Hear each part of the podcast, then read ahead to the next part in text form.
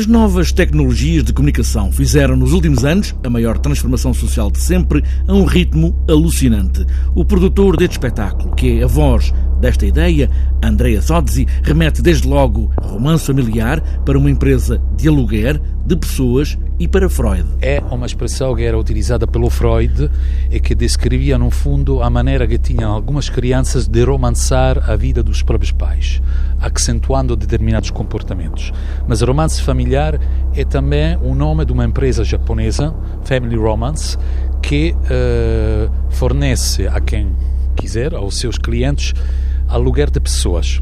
Por exemplo, uma mulher que para escrever o seu filho num, num bairro chique de Tóquio tem que ter um marido e então aluga um marido durante algum tempo, etc. E uh, Ana João uh, descobriram que a maioria serviços prestados por esta empresa são pessoas sozinhas que alugam amigos para ir, por exemplo, na praia ou em algumas paisagens naturais a tirar selfies e depois a postar estes selfies. Em ambiente tecnológico, onde cada um de nós olha para o telemóvel ou cria uma imagem na cloud de um super realismo que não corresponde exatamente ao mesmo indivíduo.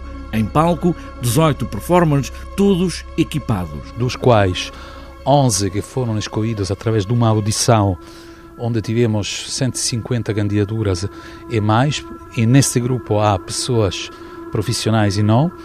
O nosso grupo uh, de intérpretes que começou a trabalhar conosco desde outubro do ano passado e os performers terão em palco cada um um telemóvel. Há um efeito de surpresa neste espetáculo, mas estes 18 performers vão estar como se conversassem todos, uns com os outros, e o público assiste a tudo, porque, antes de tudo, é público. A peça uh, será depois desenvolvida numa espécie de chat room que será visível para todo o público. Estará o mundo real a perder para o mundo virtual? Até onde pode esticar esta realidade aumentada?